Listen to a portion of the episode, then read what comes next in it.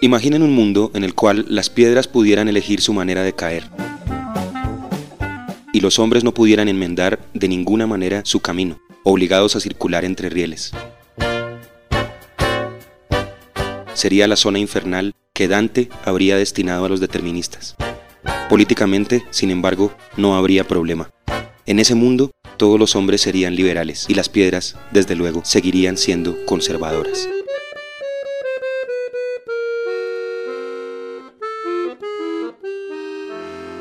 Literalmente, libros, literatura, en Metropólica Radio Internacional, lunes 7 a 9 de la noche, hora Colombia.